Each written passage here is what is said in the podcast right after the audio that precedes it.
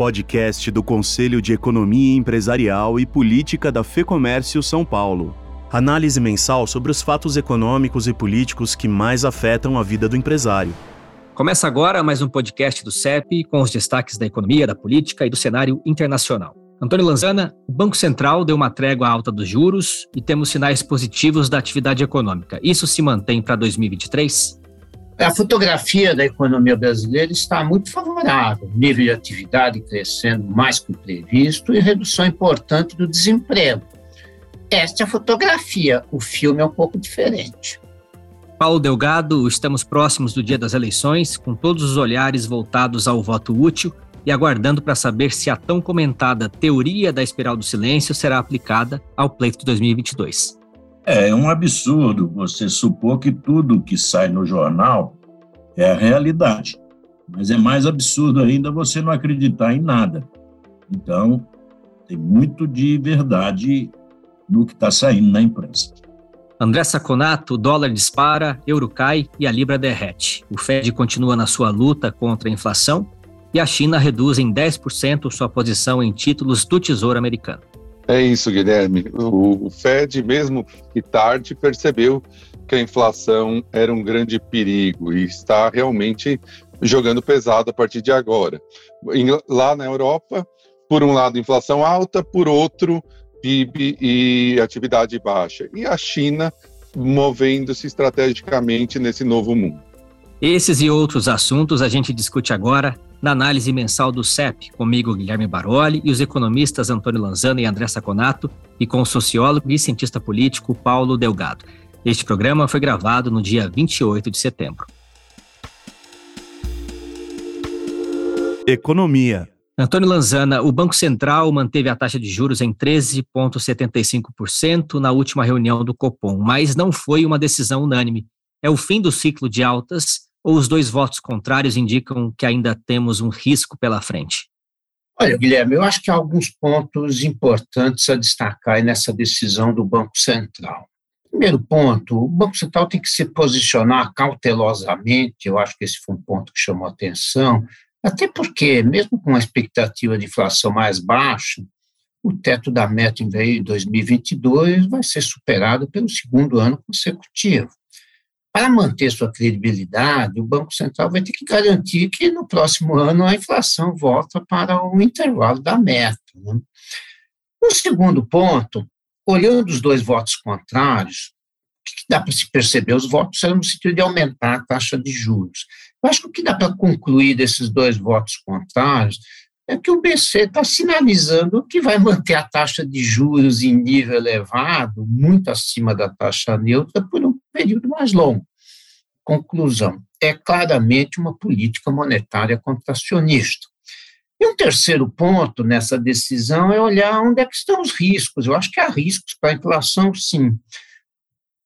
Parte da redução da inflação é explicada por retirada de impostos. Como vão ficar esses impostos em 2023? É uma incerteza. A inflação mundial, como já destacado aqui no início, continua muito elevada. E há indícios que a economia brasileira esteja crescendo acima do seu produto potencial, que pode gerar pressões inflacionárias mais à frente. E há ainda muita incerteza em relação à política fiscal que vai ser adotada em 2023. Se houver expansão de gastos públicos, a taxa de juros elevada vai permanecer por um tempo maior. É, essa incerteza ela contrasta né, com o, o cenário do conjunto de indicadores da economia brasileira que a gente comentou no programa anterior, que vieram acima do esperado pelo mercado, né? Eu queria que você comentasse esses números positivos, a que, que se deve, né, esse resultado é, positivo, e perguntar se o PIB deve de fato chegar aos 2,6%, 2,7%, que é o que estão prevendo. É, realmente nós já comentamos uh, o nível de atividade tem crescido mais favoravelmente do que o esperado. Se nós olharmos em julho, o IBCBR, que é uma aproximação do comportamento do PIB, mostrou um crescimento forte de 1,17% sobre junho, mostrando ainda atividade forte em julho. Para agosto, porém, sinalizações mais qualitativas do que quantitativas mostram que esse quadro sofreu um processo de arrefecimento. Né? Uh, se olharmos as previsões de crescimento, 2,6%, 2,7% para 2022, são taxas muito prováveis, acho que isso é uma, é uma previsão bem consistente. Mas o que está embutido nestas previsões para o segundo semestre deste ano? Para ocorrer esse crescimento estimado, aí 2,6, 2,7, o segundo semestre precisa apresentar um comportamento semelhante ao primeiro, ou seja, sem crescimento. Isso está embutido nessas projeções, que me parece um cenário bastante razoável. O que, que, pode explicar essa tendência de estabilidade, dado que o primeiro semestre registrou crescimento importante, né? Acho que há uma, uma tendência de esgotamento da contribuição do setor serviços, partiu de uma base muito baixa de comparação em função dos efeitos da pandemia. Né? Basta lembrar que nos primeiros sete meses do ano, apenas o setor serviço registrou crescimento em relação ao mesmo período de 2021, com uma expansão de 8,5% contra a queda de 0,8% do comércio ampliado e 2% para a indústria. Além disso, a desaceleração da economia mundial vai impactar nossas exportações, desacelerar o nosso ritmo de crescimento exportador. Nós temos também efeitos defasados de alta de juros, né? Aqui eu acho que tem um ponto importante. Nós temos hoje uma política fiscal expansionista com aumento de gastos, né? E uma política monetária contracionista com aumento de juros. O que é importante olhar? A defasagem dos efeitos. Os efeitos do aumento de gastos são praticamente imediatos sobre a demanda, enquanto os impactos dos juros demoram mais para ocorrer. Né? E temos ainda também o aumento do endividamento e inadimplência do consumidor, que sinaliza aí um arrefecimento do consumo. Exato, é para 2023 a gente tem então esses pontos que o senhor comentou, a parte do endividamento, que é uma pesquisa que a FEComércio São Paulo acompanha mensalmente, né? E tem, inclusive, a incerteza do componente político, né? Com o mercado aguardando o tom da política que será adotado pelo próximo presidente eleito. Olha, é, realmente o mercado hoje trabalha com um forte grau de incerteza, porque não está clara qual vai ser a política econômica porque os dois principais candidatos não apresentaram propostas efetivas de política econômica. E essa proposta é fundamentalmente importante na área fiscal, porque os desafios são muito grandes para 2023 e propostas para essa área são importantes para gerar expectativas, podem ser positivas ou negativas, dependendo dessas propostas que se refere ao endividamento e inadimplência do consumidor, é importante olhar que não é um cenário crítico de insolvência generalizada, nada disso, mas os índices encontram-se muito elevados. Né? Por quê? Apesar da queda do desemprego, a remuneração real média dos trabalhadores se reduziu, né? criando dificuldades para arcar com os compromissos financeiros. Muitos desses consumidores estão, inclusive, recorrendo aos recursos que têm nas cadernetas de poupança, as quais têm mostrado recorde de saque nos últimos meses, tem sido frequente. Né? E é importante a gente olhar que grande parte dos recursos das cadernetas de poupança é composta por aplicadores de renda mais baixa, até porque é a única aplicação financeira disponível para quem não quer manter uma conta bancária aberta, cujos custos tarifários são elevados para pessoas de baixo rendimento. Esse quadro de endividamento e inadimplência tem levado os bancos a adotarem postura muito mais cautelosa em relação à concessão de crédito. Né? Esse fato, inclusive, já está contribuindo para o arrefecimento do consumo, o que está gerando impactos já visíveis sobre o comércio. Basta observar, por exemplo, em julho, o comércio ampliado caiu 0,7% em relação ao junho e está 6,8% abaixo do nível observado no mesmo mês de 2021. É um cenário preocupante. Seguimos agora ao segundo bloco. Política. Delgado, minha primeira pergunta, ela vem na esteira aí do que o professor Lanzana acabou de falar em relação às discussões sobre o diagnóstico da economia apresentado pelos presidenciáveis, principalmente pelos dois mais bem avaliados nas pesquisas. A eleição, ela segue extremamente polarizada, só que existe uma minoria pendular, né, que poderia definir a eleição já no primeiro turno. Qual que é a sua análise sobre as estratégias de campanhas utilizadas e, sobretudo, o comportamento do eleitor, que já foi medido aí pelas mais de 2.130 pesquisas de intenção de voto realizadas desde o início deste ano? Olha, acho que com esse cenário que o professor Lanzana descreveu, a economia não é o principal é, eleitor nessa eleição. Ela é um fator importante na eleição, mas até domingo não vai haver nenhuma mudança econômica é, surpreendente que faça o eleitor é, mudar de opinião, ou que faça o eleitor inverter o, o ciclo de preferência que vem estável há muito tempo. Quem pode, no entanto, decidir domingo é, é a minoria, porque a maioria, o chamado eleitor aguerrido, esse já está decidido mas ele chegou a 75% do eleitorado. Ele não conseguiu fechar a eleição. Então, nós temos, de hoje até domingo, o eleitor minoritário. Esse eleitor minoritário, ele, fazendo a média de todas as pesquisas que você citou, esse eleitor minoritário hoje é em torno de 25% do eleitorado. 10% desse eleitor é eleitor de outros candidatos que parecem não ter chance domingo. A eles se destina o voto útil, a busca do voto do eleitor minoritário aguerrido. Falta, no entanto, 15%. E esses 15% que faltam é exatamente do eleitor não decidido é daquele eleitor esquecido, subnotificado. É o eleitor que fica no seu canto, não sabe ainda em quem vai votar, tem um voto silencioso, não é emotivo, ele tem muita consciência do voto secreto, ele não gosta do confronto com a opinião pública.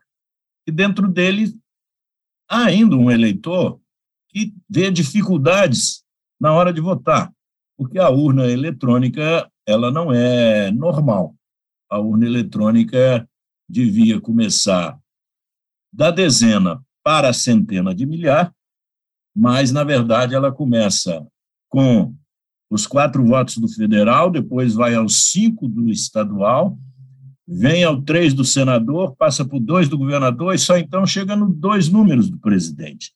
Não é uma lógica fácil de entender por todas as pessoas que não têm é, simpatia pelo mundo digital aí sim pode ter mudança do mundo. Eu queria que você falasse um pouquinho mais sobre essa questão do voto silencioso. Né? Em artigo recente, você observa que os dois primeiros colocados precisam desse eleitor silencioso, que é descrito no famoso livro Espiral do Silêncio, né? que é de uma autora norte-americana que analisou as eleições na Alemanha em 65 e descobriu que alguns indivíduos tendem a omitir a sua opinião quando ela contraria a opinião dominante, né? seja por medo de isolamento, seja por medo de ser criticado. Qual é a importância desse voto envergonhado nessas eleições? Quais características você vê nesse pleito que determinam aí uma especificidade? Olha, esse voto é um voto que sempre foi subnotificado. E o que é mais interessante na pesquisa é, sobre essa eleição alemã, onde houve uma virada de voto nos últimos cinco dias, caracteriza muito as eleições brasileiras, porque se você pegar a última pesquisa de opinião, que vai sair, por exemplo, na sexta-feira ou no sábado, e depois você pegar o resultado da urna de domingo, você vai ver um gap, você vai ver um buraco ali, onde aquilo que parecia ser é, a totalidade dos votos, vai sumir um pouco de voto, que vai para o nulo, vai para a abstenção ou vai para o voto branco. É esse eleitor discrepante, é esse eleitor que, nesses quatro, cinco dias, ele está aguardando o que as ruas vão falar. Ele está aguardando o que, que vai ser majoritário. Se ele começar a encontrar no seu colega de trabalho, no vizinho, até dentro da própria família, condições de expressar o seu pensamento, a espiral do silêncio rompe e ele vai na urna e vota com a maioria. Mas se ele não se sentir confortável, se a eleição continuar polarizada, conflitiva, de duelo e de luta de boxe, esse silêncio vai durar até domingo. Então, você pode ter duas coisas.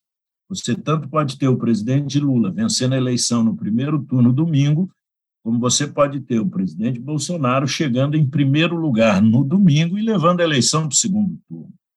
Esse que é o enigma da espiral do silêncio. Tanto pode se resolver domingo, como pode se resolver no próximo domingo, ou com Lula continuando na frente, ou com Bolsonaro passando Lula no primeiro turno, mas não conseguindo vencer a eleição. Fechando este bloco, Delgado, eu queria saber as suas impressões sobre a reta final da corrida para o governo do estado de São Paulo. Olha, a eleição em São Paulo ainda não está totalmente conectada à eleição nacional. Há uma autonomia muito forte da campanha do Fernando Haddad, do Tarciso Freitas e do Rodrigo Garcia. No entanto, se no, no domingo a eleição nacional se decidir a favor de Lula, Fernando Haddad passa a ter uma vantagem comparativa em relação aos outros candidatos muito grande. Se se resolver a favor de Bolsonaro, os dois forem para o segundo turno, o equilíbrio entre o Fernando e o Tarcísio, entre o PT e os republicanos, é um equilíbrio que vai se resolver sob influência nacional. Mas a novidade é o crescimento do Rodrigo Garcia, do PSDB, porque o PSDB não tem candidato nacional. E o Rodrigo vem crescendo é, de maneira consolidada, embora de maneira lenta. Mas se ele passar o Tarcísio de Freitas, nós podemos ter um segundo turno em que Fernando Haddad e Rodrigo Garcia reproduzem as principais eleições brasileiras dos últimos 20 anos. E aí o eleitor de São Paulo talvez se desloque completamente da influência nacional e tome a decisão solitária do maior estado do Brasil, com a maior renda per capita, com o maior PIB, e sozinho decida quem vai ser o seu próximo governador. Seguimos ao terceiro e último bloco. Internacional. André Saconato, o dólar teve forte alta nesta semana, já a Libra e o euro sofreram desvalorização. E na luta do Fed contra a alta dos preços nos Estados Unidos, a estratégia é manter o trabalho para que a inflação caminhe para a meta. A situação externa continua de mau humor? Olha, Guilherme, como já vimos falando aqui nos últimos episódios desse podcast, o Fed foi extremamente demorado em começar a fazer a, a tão necessária normalização monetária. Né? Na última reunião, ele subiu em 0,75 para 3,25, de 3 a 3,25, unânime entre os 12 membros, né? E dentre esses participantes, são 19 participantes e 11 votantes, né? É, os 19 creem que vai ter mais 1,25% até o final do ano, chegando aí no máximo de 4,5%. Inclusive, mais algumas na mediana, achando, mais uma no ano que vem, chegando a 4,75%. Sendo que essa seria a mediana. Seis desses votantes acham que pode chegar a 5%. Então, é, ele começou uma normalização monetária que já devia ter sido feita muito tempo atrás. Isso gerou um grande rebuliço no mundo, né? Por quê? Porque os dólares começam a sair de países emergentes e agora também uma novidade de países desenvolvidos e voltam para os Estados Unidos para tentar buscar o retorno lá. Ainda não é uma coisa muito grande, porque ainda a taxa de juros americana está muito, muito negativa, né? Nós estamos percebendo a inflação em 8,3 e a taxa de juros ainda bem longe de 4. Então estamos aí 4,5, 5% de taxa de juros negativa. É, os países da Europa, por sua vez, têm mais dificuldade, porque, embora eles também estejam com inflação muito alta, essa inflação é muito mais ligada à energia do que nos Estados Unidos e muito menos ligada à demanda. E a taxa de crescimento, ao contrário dos Estados Unidos e na Europa, está muito baixa. Então, os, os, bancos centrais europeus eles são mais reticentes em fazer essa normalização. Por isso que o dólar está se valorizando em relação às outras moedas do mundo, inclusive o yuan. Né? Só que os Estados Unidos têm um problema que é muito interessante a gente comentar aqui. É, se nós pegarmos os dados de confiança do consumidor, eles continuam crescendo, tanto para a situação presente como para expectativas. Por outro lado, os índices e indicadores de antecedentes que mostram como vai ser a produção de agora em diante já vem caindo desde o começo do ano. O que basicamente está acontecendo é o seguinte: como o mercado de trabalho está muito positivo, né? E as taxas de juros presentes ainda estão muito baixas, o consumidor continua consumindo, ele olha muito a taxa de juros de hoje. Já o produtor, ele olha a taxa de juros do futuro, na curva de juros futuras, que está muito maior, e ele já parou de produzir. Isso pode gerar uma situação muito complicada nos Estados Unidos, que pode reforçar o perigo inflacionário. Por enquanto, as taxas de juros só influenciaram na, na real estate, nos financiamentos imobiliários, que passaram há um ano atrás de 2,86% ao ano a taxa para 6% nesse ano. Automóveis e crédito de consumidor continuam bombando. Então, mesmo com essa normalização dos Estados Unidos, a gente ainda vê bastante perigo na situação inflacionária americana e o FED vai ter que reforçar esse aumento de juros. Pegando o gancho das eleições na Itália, né, eu queria que você falasse um pouco sobre o crescimento da extrema-direita na Europa nesses últimos anos. Né? A nova primeira-ministra italiana, Giorgia Meloni, se elegeu com o slogan Deus, Pátria e Família, com uma campanha baseada na rejeição da União Europeia.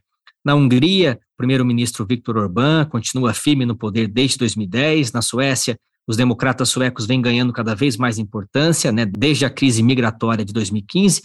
E podemos citar também Polônia e na França a Marine Le Pen, que está na sombra do Emmanuel Macron. Como que esse cenário reflete na economia do ponto de vista da necessidade da cooperação, né, do fortalecimento do multilateralismo, num momento, importante ressaltar, de grandes desafios face à instabilidade global? Olha, Guilherme, eu acho que todos esses fatores que você é, nos falou agora, ele merece uma análise até mais ampla do que na economia. O que acontece basicamente é que a ascensão dessa direita, dessa direita mais radical, dessa direita mais extremista na Europa, ela não vem pelo lado econômico. Não existe uma população imaginando que um receituário mais liberal de responsabilidade fiscal é a melhor forma de se governar um país. Ela vem muito mais pelo lado de costumes, né? Você vinha com uma, uma esquerda identitária muito forte, com toda essa história do politicamente correto, né, do multiculturalismo, isso daí meio teve um efeito negativo na cabeça do eleitor, e o eleitor foi buscar a direita extrema. Mas ele não foi buscar a direita extrema, em, a direita em termos econômicos, assim, em termos de costumes. Tá? Então, o que, que acontece? Você tem a ascensão de uma direita que é muito combativa na, na parte de costumes, aborto, liberalização das drogas, né, a pauta identitária, mas uma direita que parece muito mais à esquerda, se a gente pode usar esses termos, né, só para eu localizar o nosso ouvinte, uma direita que parece muito mais à esquerda na parte econômica. Então, é uma confusão generalizada. Por exemplo, a ascensão da direita na, na, na, no Reino Unido veio junto com um pacote extremamente irresponsável fiscalmente. Corte, o maior corte de impostos desde 1970, com corte em folha de pagamento, é, diminuir o imposto de empresa, fim do teto do bônus na, no setor financeiro e bancário, energia, subsídios de energia de 60 bilhões. Então, é uma confusão generalizada nessa história. Para a economia, isso é muito perigoso, porque você está jogando lenha na fogueira. Obviamente, você não vai fazer um pacote tão restritivo na Europa como você tem que fazer nos Estados Unidos, porque lá nos Estados Unidos a economia está muito bem. Mas, por outro lado, você não pode piorar a situação fiscal, por quê? Porque para o futuro você contrata uma crise ainda muito maior.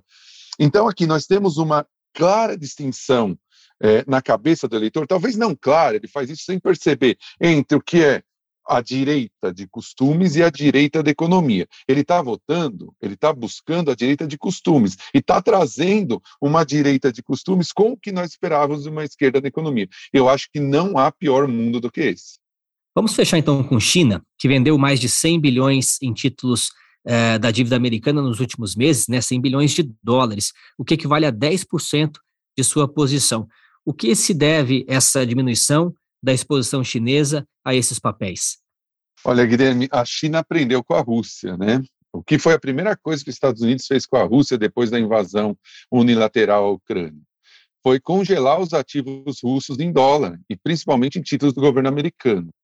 o que, a China está fazendo basicamente? Ela está escondendo os seus ativos. Quando ela tira dos cintos americanos, é, é, ela tenta esconder. Para a gente ter uma ideia de como ela faz isso, ao mesmo tempo que sumiram, entre aspas, 100 bilhões de dólares em títulos do governo americano das reservas chinesas, houve um aumento de 40 bilhões dos das investimentos da China na ilha de Caimã e quase 10 bilhões em Bermuda, basicamente escondendo seus ativos para contornar potenciais sanções. Não quer dizer que ela vai invadir Taiwan, que ela está fazendo isso com essa intenção, mas ela está se garantindo.